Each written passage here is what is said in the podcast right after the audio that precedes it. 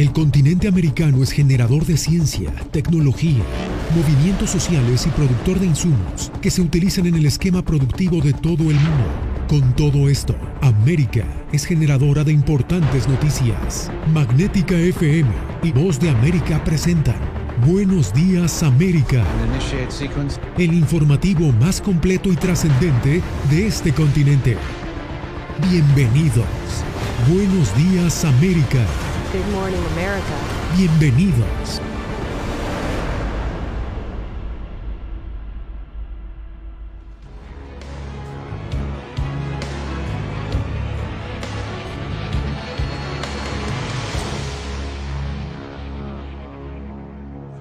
Bienvenidos a esta emisión especial del Mundo al Día. Les saluda Yasmín López.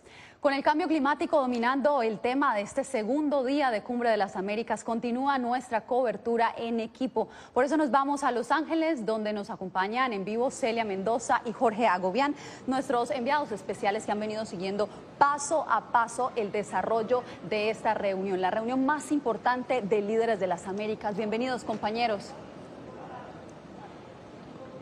Gracias, Yasmín, y un placer estar nuevamente con nuestra audiencia desde aquí, desde Los Ángeles, en esta cumbre de las Américas. La jornada de hoy jueves, pues, comenzó a tomar forma, una jornada de mucha diplomacia y muchos encuentros. Algunos de ellos, los del presidente Joe Biden, quien comenzó a sostener sus encuentros bilaterales aquí en Los Ángeles con los líderes regionales. Uno de ellos, el primer ministro de Canadá, estuvo el presidente hoy reunido con, eh, pues, la, los principales líderes de la región. Así es, Jorge, y en esta apretada agenda que maneja el mandatario estadounidense también encontró lugar para hablar acerca de los acuerdos de cambio climático, uno de los temas fundamentales. Y también dijo el presidente que el hemisferio se encuentra en un punto de inflexión. None of us will be able to fully realize our ambition for the region on our own. Ninguno de nosotros podrá lograr plenamente nuestro objetivo para la región por sí solo. Entonces, usemos esta cumbre para enfrentar los obstáculos al crecimiento, unirnos en torno a nuevas ideas y nuevas oportunidades para enfrentar los mayores desafíos de nuestra región y vencerlos. Y para que todos nosotros, todos nosotros podamos prosperar. También el presidente Joe Biden se reúne con eh, su homólogo de Brasil el día de hoy. Y de hecho el tema de Brasil tuvo también resonancia en el tema del cambio climático porque Estados Unidos, el gobierno del presidente Biden, anunció una inversión de 12 millones de dólares, esto para la selva amazónica, para los países que conforman ese, esa selva, entre ellos Brasil, eh, también está Colombia y Perú. Eso forma parte de esos anuncios que también salieron el día de hoy desde aquí, desde Los Ángeles. Definitivamente el cambio climático durante esta segunda jornada se roba el protagonismo, en especial con la reunión que pudieron tener con los miembros del CARICOM, el presidente y la vicepresidenta Kamala Harris, quienes hicieron anuncios importantes acerca del apoyo y la colaboración financiera que se le estará brindando. Así es, y durante esta jornada tuve la oportunidad, Celia, y la audiencia de conversar con el enviado especial del presidente Biden para asuntos del cambio climático o del clima, el, señor Kerry. Con él hablamos sobre los acuerdos que se han firmado, porque son varios durante esta jornada sobre este tema. Uno de ellos agrega a varios países de la región. Y algo que se está hablando aquí en la Cumbre de las Américas es cómo esto va a llegar a los bolsillos de las personas en la región, porque el presidente Biden dice que el tema del cambio climático puede crear buenos trabajos. ¿Cómo se van a beneficiar las personas en la región que, cuyos gobiernos firmaron esta declaración? Eso fue lo que dijo. Es inmediato si comenzamos a implementar más energía renovable y muchos países lo han hecho. Quiero decir, Colombia ya tiene un gran porcentaje de energía renovable, pero todo lo que hacemos para arreglar nuestra red, para comenzar a transmitir electricidad de manera más efectiva, para ser capaces de construir turbinas eólicas o construir más energía solar, todas las opciones que enfrentamos crean puestos de trabajo a lo largo de toda la cadena. Tienes a las personas que producen los paneles, tienes a las personas que los envían, a las personas que los transportan y luego construyen. Tiene trabajo para todos los niveles, plomeros, electricistas, instaladores de tuberías, trabajadores de acero, equipos grandes, mudanzas. Todas estas cosas serán parte de la construcción del nuevo futuro energético para el mundo y son de 4.500 billones a 5.000 millones de usuarios en la actualidad. Va a aumentar a 9 o 10.000 millones en el transcurso de los próximos 30 años. Es el mercado más grande que el mundo haya tenido nunca. market. Pues así lo ve Estados Unidos y es lo que espera la sociedad civil, que de hecho está aquí en la Cumbre de las Américas, que es las, las palabras se traduzcan en acciones, pero no solo en este tema, también otros temas muy importantes. Así es, Jorge, y definitivamente confluyen aquí en la Cumbre de las Américas el cambio climático y la migración. De hecho, tuve la oportunidad de hablar con el alto comisionado para refugiados de las Naciones Unidas, quien habló específicamente acerca de esta declaración de migración y se refirió a puntos específicos y la necesidad de que todas las palabras y todos los acuerdos que se den durante esta cumbre se conviertan en actos concretos que tengan una respuesta directa en este tema en particular. Al reto de los movimientos masivos de personas en el hemisferio occidental, epicentro de la Declaración de Migración de Los Ángeles, se refirió en entrevista con La Voz de América el alto comisionado para refugiados Filippo Grandi en el marco de la Cumbre de las Américas. Esperemos que al menos fortalezca el marco en el que se lleven a cabo estas iniciativas, pero las mismas tienen que ser muy concretas. La declaración será amplia pero las iniciativas tendrán que ser concretas en términos de los recursos asignados. La estrategia regional incluida en el documento, según el presidente Joe Biden, busca establecer mecanismos de beneficio para todas las partes involucradas en el reto migratorio. Lo que explicó Grandi debe permitir el establecimiento de soluciones sostenibles para un problema crónico. La migración segura y ordenada es buena para todas nuestras economías, incluida la de Estados Unidos puede ser un catalizador para el crecimiento sostenible cuando toda migración ilegal no sea aceptable. Reforzaremos nuestras fronteras, incluso a través de una acción coordinada innovadora con nuestros socios regionales. Los países tienen derecho a hacer cumplir leyes fronterizas. Esos controles deben implementarse de una manera en la que no impidan que las personas que huyeron por motivos legítimos y que en ocasiones se ven obligadas a embarcarse en movimientos irregulares porque no tienen otra opción y debemos tener cuidado de que esos controles no se les impida tener acceso a la protección de refugiados. Yasmín y el alto comisionado para los refugiados de Naciones Unidas comparte esta visión de que debe haber una responsabilidad conjunta de la región y es así como explicó que es fundamental que también se asignen muchos más recursos financieros, algo que espera se vea en esta declaración migratoria de Los Ángeles. Y es algo que ha, bueno, se ha, se ha hablado mucho en esta cumbre de las Américas, el tema de las inversiones de capital estadounidense pero privado para estos temas. Y allí están los temas de migración, está el tema del cambio climático que lo mencionamos hace poco y lo que hablamos el día de ayer en nuestra transmisión especial, que es el tema también de la salud, un tema que también se ha trabajado durante esta jornada. Yasmín. Justamente eso les iba a comentar porque el tema de la salud, justamente después de la pandemia, ha sido determinante en este foro en el que se dan cita unos 23 líderes de la región. Por eso, en entrevista con La Voz de América, el secretario de Salud, Xavier Becerra, aseguró que el tema de la salud debe trascender más más allá de la política y por eso así Nicaragua, Venezuela, Cuba, a pesar de que no eh, se encuentren o no, o no hayan venido sus representantes, sus presidentes en esta cumbre, pues deben estar incluidos en este plan para prevenir futuras pandemias.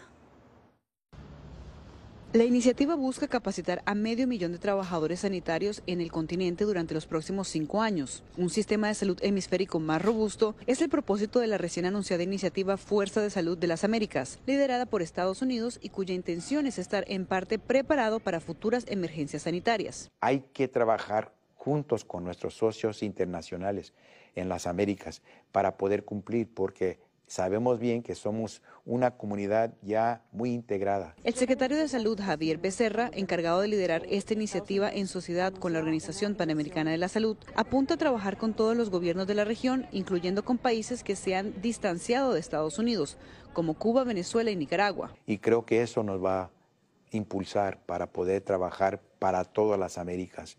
Y creo que entendemos bien que si dejamos fuera de estas iniciativas a ciertos pueblos o si no trabajamos bien con ciertos pueblos, esos pueblos pueden ser los primeros afectados. Uno de los principales compromisos de Estados Unidos es la producción y distribución de vacunas al hemisferio de una manera más rápida y eficiente.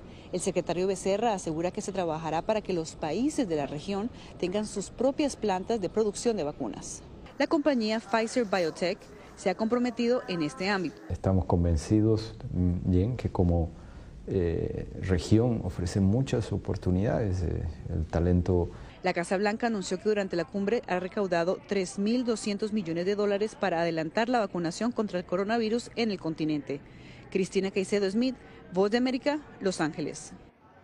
Bien, y precisamente la ausencia de algunos mandatarios en esta cumbre de las Américas sigue marcando el desarrollo del evento. Sobre este tema, Verónica Villafañe cuestionó al presidente de Paraguay, Mario Abdo Benítez, y esto fue lo que le respondió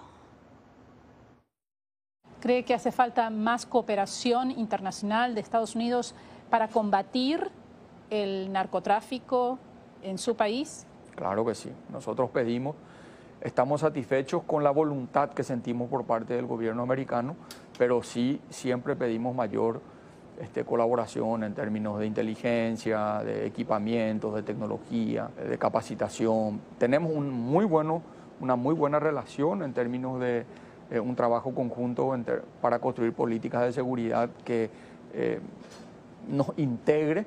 ¿Qué compromisos adquiere eh, en esta cumbre su gobierno para combatir el cambio climático y qué apoyo concreto espera recibir de Estados Unidos y Canadá en esta materia? Nosotros estamos muy comprometidos, estamos, reitero, tenemos un gran potencial de energía limpia y renovable, estamos avanzando hacia energía solar también.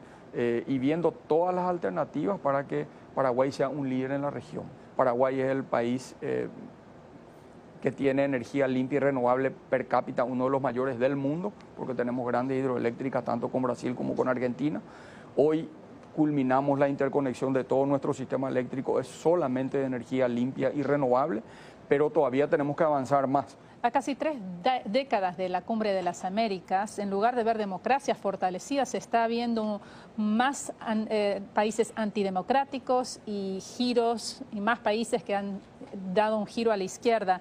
Eh, ¿Se le salió de la mano el hemisferio a los Estados Unidos? Yo no diría a Estados Unidos. Yo creo que todos tenemos que revisar eh, nuestras democracias. Estas son las consecuencias de la pérdida de fe en las democracias. Por eso eh, yo considero que todos, y esta cumbre va a ser fundamental para entender la importancia primero de ser solidarios y defender la democracia. El tema de la democracia en esta cumbre de las Américas, pero compañeros, recapitulemos. ¿Cuáles son esos temas fundamentales en esta cumbre, en esta novena cumbre? ¿Qué anuncios concretos se han hecho hasta el momento? Principalmente el presidente Joe Biden decía en su discurso de inauguración que se creaba un plan o una estrategia de prosperidad económica de las Américas. Ese anuncio lo hizo en la inauguración y tiene que ver con las inversiones privadas. Pero también se han hecho otros anuncios por parte de los organismos y agencias del gobierno de Estados Unidos. Así es, Jorge. Y algo que es importante son los 331 millones de dólares para la seguridad alimentaria de la región, en específico los países del norte de Centroamérica, El Salvador, Guatemala y Honduras. Esta no es la única de las eh, eh, inversiones que se quieren hacer. Estamos hablando de 50 millones de dólares que ya se habían anunciado para dar dinero en diferentes lugares de esa región. Ahora, la vicepresidenta aprovechó este foro para dar otro anuncio importante que viene del llamado a la acción en la migración y esto no viene del gobierno de los Estados Unidos, Jorge. Es la empresa privada y es lo que pareciera está apostando Estados Unidos, pero también los, los aliados del gobierno de Estados Estados Unidos que están aquí en Los Ángeles esta semana y pues se trata de 1.900 millones que viene de capital financiero estadounidense de las empresas para Guatemala, Honduras y El Salvador. Hasta el momento eso ha sido lo más importante de los anuncios que se han reportado desde aquí desde Los Ángeles. ¿Qué les parece si hacemos una breve pausa y retornamos con ustedes en minutos con más de esta cobertura en equipo de la Cumbre de las Américas desde Los Ángeles?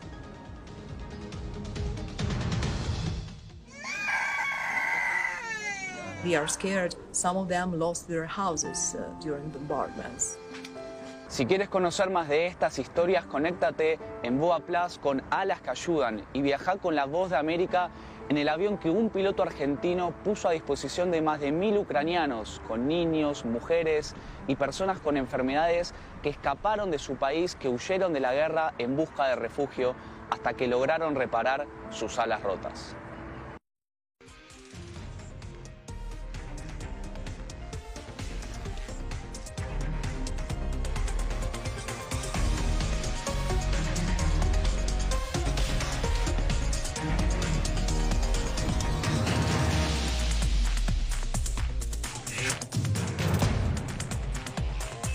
Venezuela 360, cada semana por La Voz de América. ¿Qué tal desde Washington comienzan las noticias en el mundo al día? Día a día, desde la capital de Estados Unidos y donde se producen las noticias que más te impactan. El objetivo es llegar al otro lado de la frontera para pedir asilo. La voz de América te conecta con el mundo al día, los hechos más allá de la noticia, para que tomes decisiones bien informadas, en el lenguaje que quieres, donde quieras y como prefieras. Conéctate con El Mundo al Día. Actualidad. Vamos a ver otra cepa nueva y otra cepa nueva. Análisis. En realidad, mucha de esta gente va a quedar parada de nuevo y va a ser una tragedia humana. Debate. Dejen la obsesión. La obsesión la tienen ustedes. Con la información más allá de los titulares. El tema energético es algo que se está analizando. La inflación es un problema global. 30 y 50 metros están ya las tropas. Su respuesta, doctor. Todas las semanas por La Voz de América.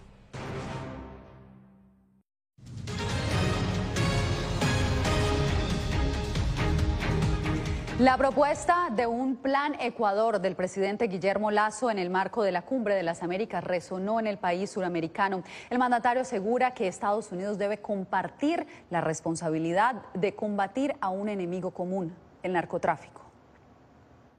Hoy las ciudades están sitiadas. Es el punto de vista de la prefecta de la provincia del Guayas, la más golpeada del Ecuador por el crimen organizado. Su declaración se dio esta semana durante una reunión que convocó a los gobiernos locales para tratar el tema, considerado la principal preocupación ciudadana en este momento.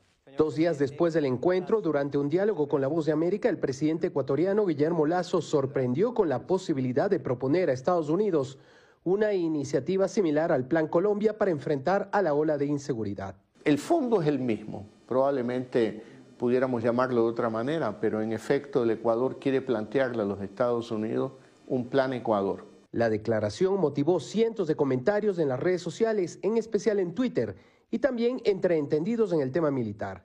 El excomandante general del ejército, Luis Altamirano, dijo que es necesario primero conocer en detalle cuál es el enfoque de la propuesta. Los resultados del Plan Colombia en términos de reducción de violencia no han sido los más óptimos es necesario trabajar en causas de carácter estructural. El sociólogo y analista Napoleón Salto reconoció que no es un problema originado durante este gobierno, pero se mostró en desacuerdo con el enfoque anunciado por el mandatario. Aseveró que el Plan Colombia fracasó en sus objetivos. No es solo un problema militar o un problema de control de armas o un problema uh, de violencia armada, sino que es un problema social, un problema económico. De modo que la impresión que yo tengo es que ante la incapacidad de respuesta se busca la salvación desde afuera. Entre enero y junio de este año, las cifras de muertes violentas en el Ecuador aumentaron más del doble, comparadas con el mismo periodo del año pasado, según la Policía Nacional. Néstor Aguilera, Voz de América, Quito. Y mientras en Los Ángeles los líderes del hemisferio discuten un acuerdo para afrontar la migración irregular, en El Salvador las autoridades reportan que ha aumentado el número de personas que buscan migrar hacia Estados Unidos durante los últimos meses. Raquel Herrera nos da los pormenores. El número de salvadoreños detenidos en la frontera sur de Estados Unidos y retornados a El Salvador ha incrementado. Desde que inició el año fiscal en octubre y hasta mayo, la Oficina de Aduanas y Protección Fronteriza de Estados Unidos registra 58 mil ciudadanos salvadoreños que intentaron ingresar a suelo estadounidense, lo cual es más de la mitad de los que se detuvieron durante todo 2021. Otro de los indicadores que estaría también reforzando el tema de, del incremento es el número de personas personas eh, retornadas. En 2021, entre enero y abril, eh, se habían identificado, se habían registrado a 1.381 personas salvadoreñas retornadas. Eh, durante este periodo, en el, en el, año 2022, ya suman más de 5.000 personas, es decir, que ha habido un aumento en el 265%. Organizaciones aseguran que las causas de la migración irregular siguen siendo la situación económica y la inseguridad, que con la crisis económica derivada por la pandemia y las consecuencias del conflicto entre Rusia y Ucrania va camino a agravarse. Una ventana de oportunidad para posibles acuerdos es la cumbre de las Américas. Esta cumbre de las Américas se está llevando a cabo en el momento en que miles y miles de personas y familias se están movilizando en toda América Latina hacia la frontera de Estados Unidos. Esperaríamos que el abordaje del tema migratorio sea puntual y directo. En 2021, el Departamento de Estado estadounidense reportó al menos 100.000 salvadoreños intentando ingresar de forma irregular a Estados Unidos. Raquel Herrera, Voz de América, San Salvador. Usted quédese con nosotros porque cuando regresemos el Parlamento Europeo aprobó una resolución para sancionar a más de una decena de jueces en Nicaragua. Esto y más al volver.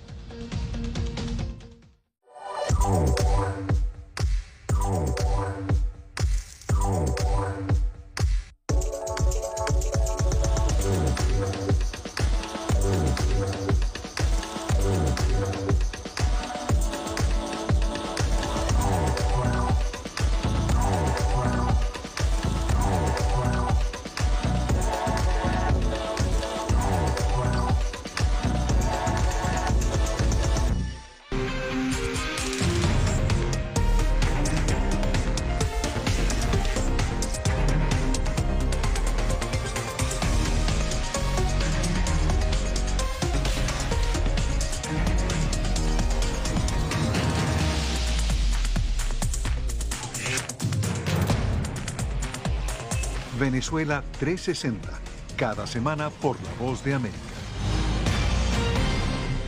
¿Qué tal desde Washington comienzan las noticias en el mundo al día? Día a día, desde la capital de Estados Unidos y donde se producen las noticias que más te impactan.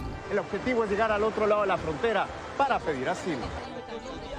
La Voz de América te conecta con el mundo al día, los hechos más allá de la noticia, para que tomes decisiones bien informadas en el lenguaje que quieres, donde quieras y como prefieras. Conéctate con El Mundo al Día. La Voz de América te invita a ser parte de nuestra familia a través de las redes sociales. Encuentra en tu muro las últimas noticias de tu país en su conexión con Estados Unidos, la región y el mundo. Historias que empoderan las voces latinoamericanas de política, economía, salud, actualidad, balanceadas y precisas. Únete a un equipo de origen hispanoamericano que trabaja para conectarte con los tuyos. Síguenos en Facebook y conviértete en protagonista de una historia que tú mismo ayudarás a construir.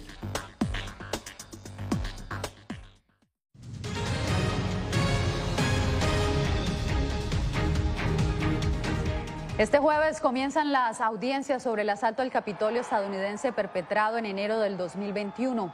Un policía que sufrió una lesión cerebral durante la refriega y un cineasta que grabó algunos de los líderes de los disturbios estarán entre los primeros testigos. Será la primera audiencia pública del Comité Selecto de la Cámara de Representantes que busca establecer ante la opinión pública las responsabilidades de estos eventos.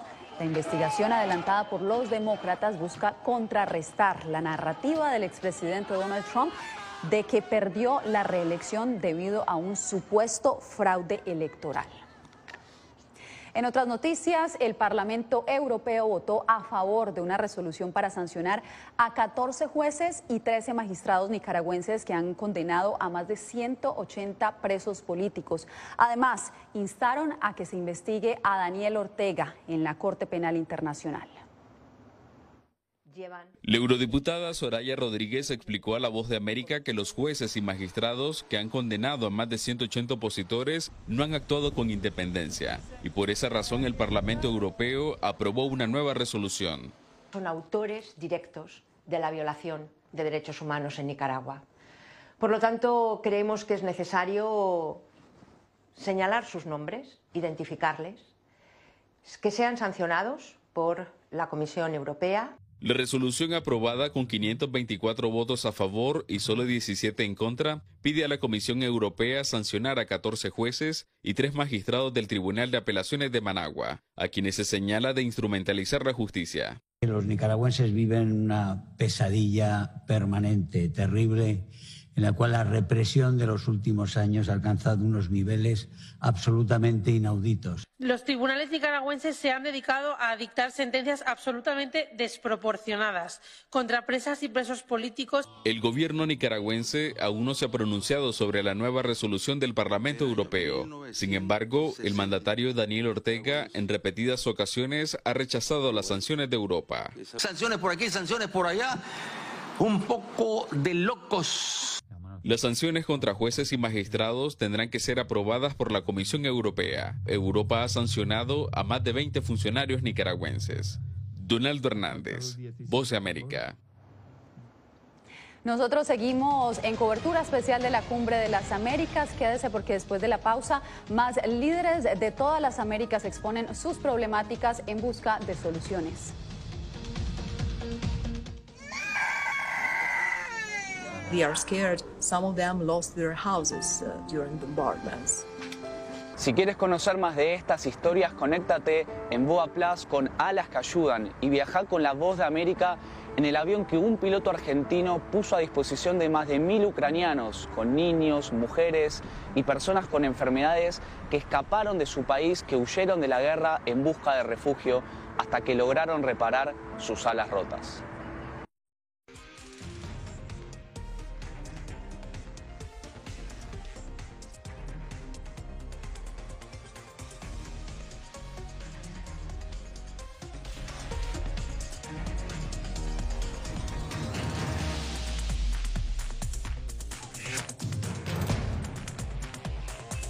Venezuela 360, cada semana por La Voz de América. ¿Qué tal desde Washington comienzan las noticias en el mundo al día? Día a día, desde la capital de Estados Unidos y donde se producen las noticias que más te impactan. El objetivo es llegar al otro lado de la frontera para pedir asilo. La Voz de América te conecta con el mundo al día, los hechos más allá de la noticia, para que tomes decisiones bien informadas en el lenguaje que quieres, donde quieras y como prefieras. Conéctate con El Mundo al Día. Actualidad. vamos a ver otra cepa nueva y otra cepa nueva. Análisis. En realidad, mucha de esta gente va a quedar parada de nuevo y va a ser una tragedia humana. Debate. Dejen la obsesión. La obsesión la tienen ustedes. Con la información más allá de los titulares. El tema energético es algo que se está analizando. La inflación es un problema global. 30 y 50 metros están ya las tropas. Su respuesta, doctor. Todas las semanas por La Voz de América.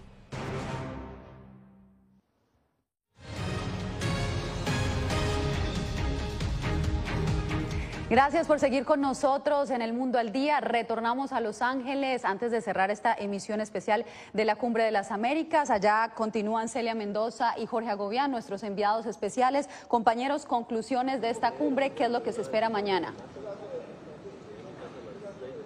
Bueno, esperamos una segunda jornada de plenarias donde estarán los jefes de Estado. Veremos cuáles serán las posturas, las estrategias, pero también quizás las discordancias entre los, entre los líderes, que es algo que según el gobierno de Estados Unidos, organizador de esta cumbre, espera plantear durante estos días aquí en Los Ángeles. Así es, Jorge, y también esperamos ver estas mesas redondas con la sociedad civil, con los grupos privados, financieros, los cuales han venido trabajando durante toda la semana para llegar a los acuerdos que se van a firmar durante esta última jornada importante. Sabemos de la declaración de migración, acuerdos climáticos, avances en torno al COVID y desde luego se llega al fin de esta fiesta regional con una cena que le daría de esta forma el final a esta reunión de líderes donde el presidente Joe Biden estaría con su esposa. Pues sí, nosotros vamos a seguir aquí hasta el final de esta cumbre, dándole el reporte a todos los días a través del Mundo al Día, a través de nuestras redes sociales también, arroba Voz de América en Instagram, en Twitter. Estamos aquí en Los Ángeles, muy cerca de nuestra gente de nuestros países y llevándole la información también a través de www.vozdeamerica.com. Yasmín, volvemos contigo y nos veremos nuevamente mañana. Nos veremos nuevamente mañana. Gracias compañeros por acompañarnos en esta emisión especial de la Cumbre de las Américas. Ya ustedes lo han dicho, nos pueden seguir en todas nuestras plataformas digitales porque la transmisión... Gracias por tu atención. Al momento estás enterado de lo más relevante en materia informativa en el continente americano y su relación con el resto del mundo. Esto fue Buenos Días América, una producción de Voz de América, presentado por Magnética FM.